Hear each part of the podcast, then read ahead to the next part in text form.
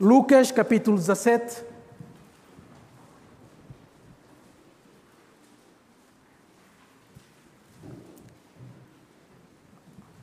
Lucas capítulo 17. Vamos fazer a leitura a partir do versículo 20. E vamos até o versículo 37.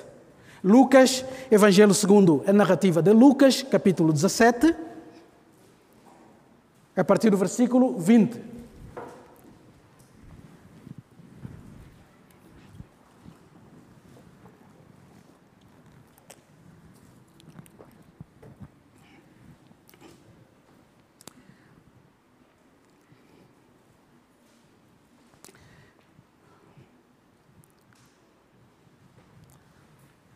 Vamos ficar, vamos ficar de pé para fazermos a leitura da palavra. Lucas 17, a partir do 20. Diz assim a palavra do nosso Deus. Interrogado pelos fariseus sobre quando viria o reino de Deus, Jesus lhes respondeu: Não vem o reino de Deus com visível aparência, nem dirão, ei-lo aqui, ou lá está, porque o reino de Deus está dentro de vós. A seguir, dirigiu-se aos seus discípulos: Virá o tempo em que desejareis ver um dos dias do Filho do Homem, e não o vereis. E vos dirão: Ei-lo aqui, ou lá está. Não vades nem os sigais. Porque assim como o relâmpago fuzilando brilha de uma a outra extremidade do céu, assim será no dia do Filho, ou no seu dia, o Filho do Homem. Mas importa que, primeiro, ele padeça muitas coisas e seja rejeitado por esta geração. Assim como foi nos dias de Noé, será também nos dias do filho do homem. Comiam, bebiam, casavam e davam-se em casamento até o dia que Noé entrou na arca e veio o dilúvio e destruiu a todos. O mesmo aconteceu nos dias de Ló. Comiam, bebiam, compravam, vendiam, plantavam e edificavam. Mas no dia em que Ló saiu de Sodoma, choveu do céu fogo e enxofre e destruiu a todos. Assim será no dia em que o Filho do Homem se manifestar. Naquele dia, quem estiver no eirado e tiver os seus bens em casa, não deixa para tirá-los. E de igual modo, quem estiver no campo, não volte para trás Lembrai-vos da mulher de Ló. Quem quiser preservar a sua vida, perdê-la-á. E quem, perder, quem a perder, de facto, a salvará. Digo-vos que naquele dia, naquela noite, doze estarão numa cama, um será tomado e o outro deixado. Duas mulheres estarão juntas moendo, uma será tomada e outra deixada. Dois estarão no campo, um será tomado e o outro deixado. Então lhe perguntaram: Onde será isso, Senhor? Respondeu-lhes: Onde estiver o corpo, aí se ajuntarão também os abutres. Vamos orar. Pai, ilumina nossa mente para entendermos a tua palavra. Fale aos nossos corações. Que o Espírito Santo seja o nosso mestre, o nosso professor, aclarando as nossas mentes, trazendo compreensão à nossa mente e revelando a verdade da tua palavra. É isso que nós pedimos, em nome de Jesus. Amém. Podem sentar-se, amados.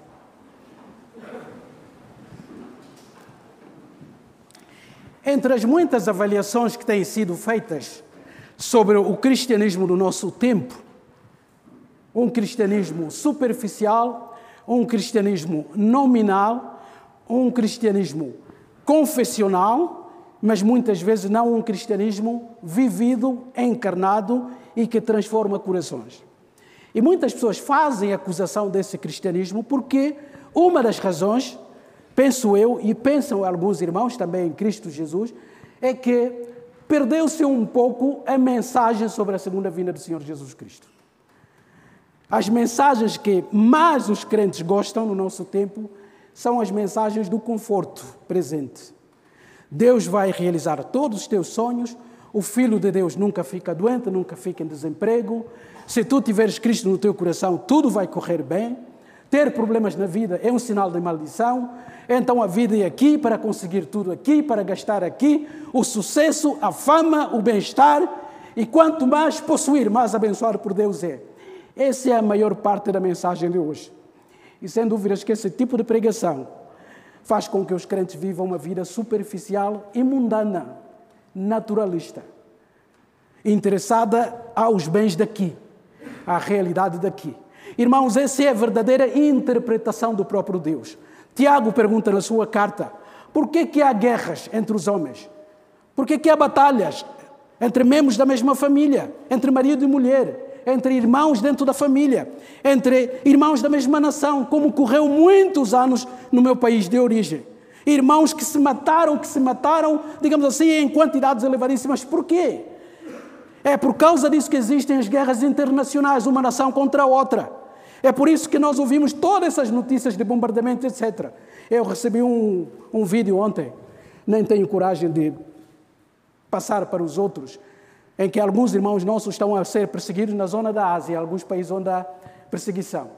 Nós sabemos aquilo que está acontecendo no Afeganistão, mas em outras partes do mundo nós não temos as informações. E alguém mandou-me aquele vídeo, arrepiante. Irmãos, eu já vi centenas de pessoas mutiladas, centenas de pessoas cortadas ao meio. Eu vi. Eu vi na minha infância. Eu vi pessoas, eu ia lá para ver o carro, o trator, a deitar os corpos que vieram de uma batalha com pedaços, com tudo aquilo que pode traumatizar uma criança. Mas as imagens que eu recebi ontem, eu não consegui ver, eu disse, não vou partilhar a ninguém. Porque alguns irmãos nossos estão a ser colocados dentro de sacos de plástico para ver-se sufocados. Eles podem ser depois libertos para negar a Cristo. E alguns com medo, com sofrimento, negam a Cristo e são depois aliviados. E aqueles que têm um compromisso sério com Jesus dizem: Nós não vamos negar a Cristo, porque é o nosso, último, é o nosso único Salvador. E essas pessoas morrem asfixiadas dentro dos sacos. O mundo pode fazer isso. E a pergunta é: por quê? Porque a visão do mundo, a cosmovisão que domina as pessoas, é a realidade daqui. E quanto mais eu conseguir ocupar espaço e conseguir tudo, estar tudo a meu favor, eu sou um bem-aventurado, eu sou um feliz. E como as riquezas, os bênçãos não chegam para todos, então temos que nos matar uns aos outros para nos eliminar, pelo menos para pouca gente ficar e abençoar isso. E a culpa disso é porque dos púlpitos a vinda do Senhor Jesus Cristo já não é pregada com frequência. Até aos crentes, nós ensinamos que a vida que vale é a vida daqui. Oramos e intercedemos para que Deus abençoasse os crentes aqui, no trabalho, nos cursos, etc. Os pais pedem oração pelos filhos por causa de cursos, de sucesso profissional. E raramente os pais cristãos de hoje pedem oração, pedem intercessão para a salvação dos seus filhos. Eu estou mais preocupado com o sucesso futuro do, da minha filha, que terminou a faculdade, do que muitas vezes orar para que Espírito Santo toque o seu coração e ele se converta. A minha maior preocupação é que ela tenha sucesso profissional. Talvez me venha ajudar um dia e eu tenha mais alguma coisa. Quando devia ser o contrário, o que devia gastar o meu tempo e as minhas orações é a salvação deles, como dos meus parentes, dos meus vizinhos. E tudo isso acontece porque o cristianismo atual vive numa letargia espiritual. Ninguém quer pensar naquele dia glorioso. Ninguém quer pensar que Cristo voltará para julgar o mundo. Ninguém quer pensar e partilhar de que chegará um dia limite onde até casais serão divididos se um deles não for cristão. Amados, isso é sério. Nós podemos ser um casal o mais apaixonado do planeta, aqui. Mas o que a Bíblia diz é que quando aquele dia chegar, se um era crente e o outro não, apesar da sua paixão, eles podem ser os mais românticos nesse planeta e eles vão ver eternamente separados. Isso diz-nos alguma coisa ou não?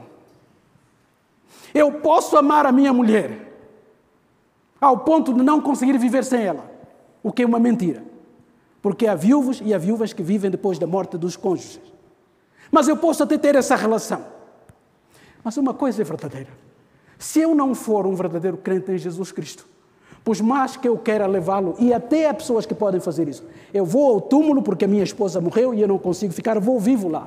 Mesmo que eu faça isso, se um for de Cristo e o outro não, ou a outra não, haverá uma separação eterna. É isso que devia mexer com o nosso coração. É isso que devia levar a cada um de nós aos joelhos, ao pé da cruz, para intercedermos pelos nossos familiares. Pais, maridos, esposas, filhos, etc. Essa devia ser a nossa principal prioridade da vida. E tudo isso acontece por quê? Porque nós queremos fazer de contas que Jesus já não voltará. E todas as bênçãos que nós desejamos é para a vida daqui. Ora, irmãos, quer nós queiramos, quer não, quer peçamos, quer não, quer leiamos esses textos que falam da segunda vida, quer não, não interessa. Ele voltará na mesma. E aquilo que nós não gostamos de ouvir, um dia vamos ter que enfrentar, inegavelmente. Então vale a pena colocarmos-nos diante da cruz de Cristo e dizer: Deus, não me permita viver só pela vida daqui, porque a vida daqui é limitada, é imperfeita. Eu posso ter tudo, mas não vale uma alma. Prepara-me para aquele dia. Prepara os meus filhos para aquele dia. Chore lá no quarto. Rogue a Deus para que toque o coração do pai, da mãe, do irmão, da irmã não crente, do cônjuge. Essa é a mensagem bíblica. Paulo diz que a nossa fé é uma fé ligada à nossa esperança. Nem um verdadeiro crente pensa no dia de hoje sem pensar no futuro. Aliás, eu acho que pensar no futuro vai alterar muita coisa no nosso presente. Não é? Se eu tiver a consciência de que Jesus um dia me vai chamar para responder diante dele, isso vai alterar o meu comportamento aqui. Eu penso duas, três, quatro vezes antes de dizer uma coisa, antes de fazer uma coisa ou qualquer outra, porque um dia eu não terei companhia. Um dia eu não estarei com a minha esposa. Deus disse: Samuel, vem cá. Foste casado, não foste? Traga cá Eunice. Fica ali ao teu lado. Eu vou tentar saber a sua vida. Nada disso. Nada. Aquele dia será para uma pessoa de cada vez. Ninguém nos vai defender, ninguém vai dizer alguma. Aliás, nem será permitido isso. Mas já pensaram nisso? Eu vou estar sozinho diante desse grande rei juiz.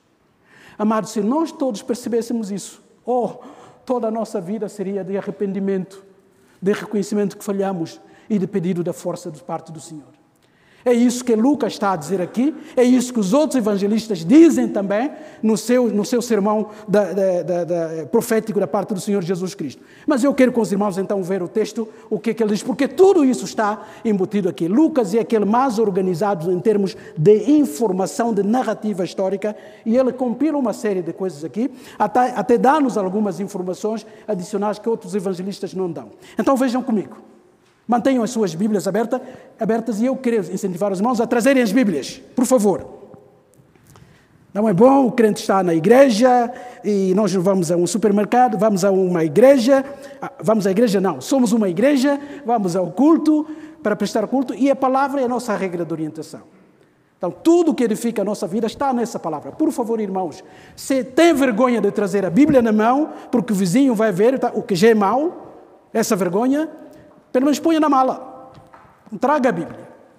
Quando o pregador fala, cada crente inspirado pelo Espírito Santo verifica. E se o irmão lá à frente disse uma coisa que não está na Bíblia, na saída do culto, diga: irmão, eu tenho uma conversa consigo. O irmão afirmou isso, mas eu não vi isso bem na Bíblia. Ajuda-me, com respeito, mas ajuda-me a ver. Só é possível quando o crente tem a sua Bíblia na mão. Então vamos embora, ajudados pelo Senhor. Ele foi interrogado, segundo Lucas aqui, ele fala sobre escândalos, tropeços, fala sobre quantas vezes devemos perdoar um irmão e depois cura o leproso, conhecido como o grato samaritano, embora nós conheçamos mais o bom samaritano, mas aqui do versículo eh, eh, 11 a 19 nós aprendemos como outro samaritano, portanto, o grato, o único leproso que voltou para adorar a Jesus. Os nove ficaram curados, celebraram, foram-se embora, fizeram a festa, mas um disse: não, não, não, não, eu tenho que voltar e agradecer aquilo que me aconteceu. E esse agradeceu e ouviu palavras de salvação que os outros não ouviram. Então, depois disso, diz então Lucas que Jesus foi interrogado. Interrogado por quem? Por fariseus, sobre quando é que viria o reino de Deus. Agora, reparem na resposta do Senhor Jesus Cristo. Ele respondeu: Não vem o reino de Deus com visível aparência. Irmãos, essa afirmação é fundamental. Porque nós temos a ideia, e às vezes há um ensino bíblico nesse sentido, que o reino de Deus tem que ser entendido de uma forma visível e terrena. Enquanto Jesus não reinar na terra visivelmente, então ele não é rei ainda. Ou esse reino ainda não é um reino como Deus promete. Eu acho que há um equívoco aqui. Jesus não vai só reinar um dia publicamente, ele já reina. Amados, Jesus já reina antes de vir a este mundo. Ele é Deus, já é rei do universo. E quando veio como aquele bebê em Belém, ele já era rei. Ele não se vai tornar rei apenas será conhecido como rei por todos, mas ele já é rei. Irmão, qual é a prova bíblica? Quando os magos foram ver Jesus, lembram-se? A procura, a seguir a estrela. Quando perguntaram a Herodes, qual foi a sua pergunta? Nós vimos a estrela, segundo os nossos cálculos astrológicos e astronômicos, etc., chegamos à conclusão que haveria de acontecer alguma, alguma coisa importante na história. Então nós juntamos os dados, vimos que há o nascimento de quem? De um rei. E Jesus era um menino naquela altura. Talvez o máximo com dois anos, ou um ano e tal. Mas esses magos já vieram à procura de quem? Do rei. Ele já reina e reinará eternamente. Mesmo que as pessoas o reconheçam ou não. E aqui os fariseus quiseram saber é que, quando é que viria o reino de Deus. E Jesus, de uma forma muito sábia, diz assim: Olha, o reino de Deus não vem assim como vocês esperam. Tem que haver um reino geograficamente circunscrito, um homem sentado num trono físico, visível, com uma cadeira, etc., adorado pelos seres humanos. Não, não, não. Eles, questões do reino de Deus são questões mais espirituais, têm a ver mais com o coração. Avancemos. Ele continua. Nem dirão ele aqui ou lá está ele porque o reino de Deus está dentro de vós. Esse é um versículo difícil. Porque Jesus está a falar com fariseus, normalmente aqueles que não criam neles. E os tradutores bíblicos têm dificuldade aqui. Como é que Jesus vai dizer aos fariseus que o reino de Deus está dentro deles? Então, por isso é que a maioria das versões mais atuais não dizem o reino está dentro de vocês, dizem o reino está entre vós, para suavizar um pouco as coisas. Mas o original diz dentro de vós. Então, como é que nós é, desamarramos essa corda teológica? Não é? Lá está pela resposta. Porque Jesus sabe que mesmo aqueles fariseus eram os maiores estudiosos da palavra. E o reino de Deus não chega, não entra no coração sem a palavra. A fé vem pelo ouvir e ouvir a palavra de Deus. Ou seja, mesmo aqueles fariseus que ainda não acreditavam em Jesus Cristo, eles tinham, eles tinham a, a palavra do rei dentro deles. Por isso é que eles discutiam com Jesus. Ninguém sabia mais a Bíblia naquele momento do que os fariseus. Temos que reconhecer isso. Eram os melhores estudiosos da palavra. E Jesus, de uma forma surpreendente, disse: Olha, o reino de Deus começa em vocês, está dentro de vocês. Como? Porque vocês sabem a palavra. E nós sabemos que é assim. Quando eles o interrogavam, não o faziam por ignorância. Eles apenas o faziam por maldade, para apanhá-lo numa rasteira. Mas eles sabiam o que, é que a Bíblia dizia.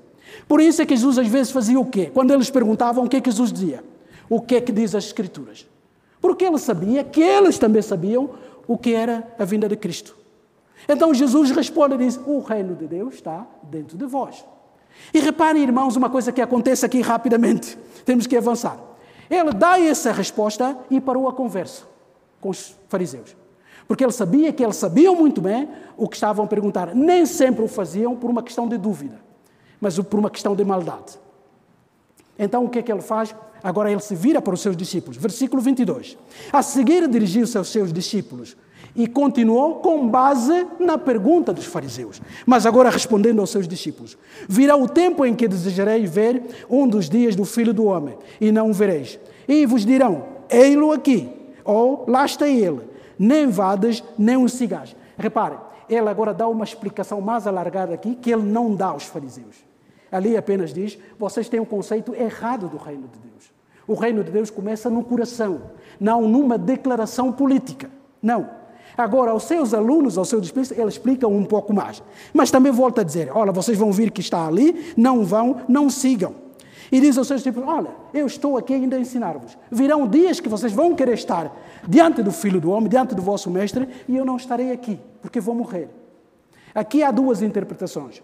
Ou ele está a dizer que dias viriam que eles iriam sentir a sua falta, ou ele está a falar sobre o outro futuro, não é? Mas a ideia é a mesma que Jesus está a dizer: vocês vão sentir muita falta do vosso mestre. Mas enquanto eu estou aqui, ainda estou para vos ensinar.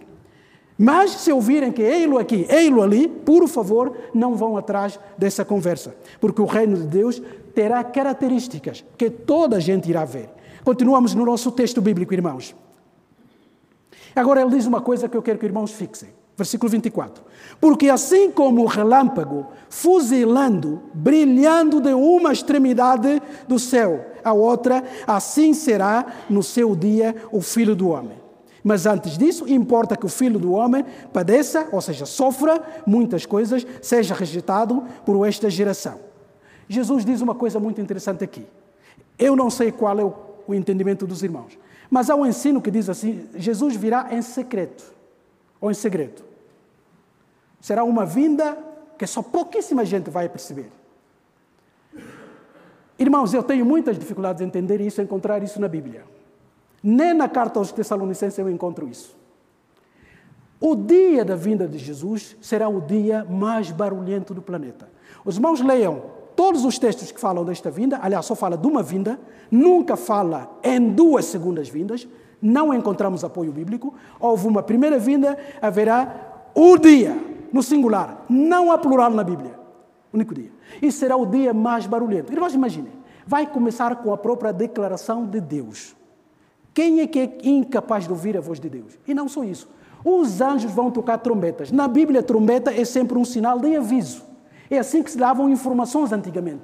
Alguém tocava uma trombeta e a aldeia toda sabia, aconteceu algo. Ou seja, para toda a gente ouvir. E tocado pelos anjos, pelo arcanjo. Irmãos, acham que alguém no planeta Terra ficaria despercebido? Claro que não. E é essa a ideia que Jesus está a mostrar aqui. Ele diz: olha, assim como um relâmpago, num dia chuvoso, ou seja, com muitas nuvens, quando faz aquele, e os irmãos que são de África, ou talvez da América Latina, onde as chuvas são chuvas a sério, sabem que há relâmpagos, relâmpagos, o pastor contava, não é? Que gostava muito de relâmpagos, mas um dia foi a uma terra e parece que mudou um pouco de ideia. É verdade. A gente escondia-se debaixo das casas, porque o relâmpago brilhava, podia ser à noite, mas aquilo era uma clareira que nós podíamos apanhar qualquer objeto no chão.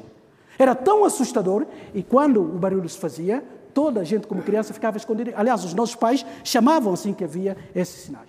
A ideia de Jesus aqui é para dizer, olha, vocês veem o que, é que o relâmpago faz. Quando brilha de um lado para o outro, toda a gente vê. Essa é a ideia de Jesus. Amados, não há um sinal aqui que há qualquer coisa de secretismo aqui. Será o dia mais barulhento, mais iluminado, etc, etc. Jesus está a dizer então, assim como acontece com o relâmpago, assim também será a vinda do homem. Mas primeiro devem acontecer algumas coisas. Agora, os irmãos vejam, ele era o mestre. Ah, aleluia! Nós temos o Senhor Jesus é um mestre. Quer perceber a Bíblia, quer conhecer a Bíblia, ouça Jesus. E há regras para interpretar a Bíblia. Quatro regras fundamentais para interpretar a Bíblia. Sabem quais são, irmãos? Da hermenêutica. Primeira regra, contexto. A segunda regra, contexto. A terceira regra, contexto. E a quarta regra, mais importante de todas, contexto. Temos que ler o texto bíblico no seu contexto. Bíblico no seu contexto cultural. Para entendermos aquilo que a Bíblia está a dizer. Então, Jesus, o que é que ele vai fazer? Vai usar duas ilustrações. Repare, ele diz assim, versículo 26. Assim como foi nos dias de Noé, será também nos dias do filho do homem. Os irmãos viram? Ele está a fazer a comparação. Assim como algumas coisas precederam o dilúvio, e nós estamos a estudar Gênesis aqui, eu quero dizer que a última pregação que o pastor fez, e eu fui para casa e comecei a pensar lá com os meus botões. É verdade. Aquela foi uma catástrofe mas de repente, no meio daquilo tudo, apareceu o arco-íris.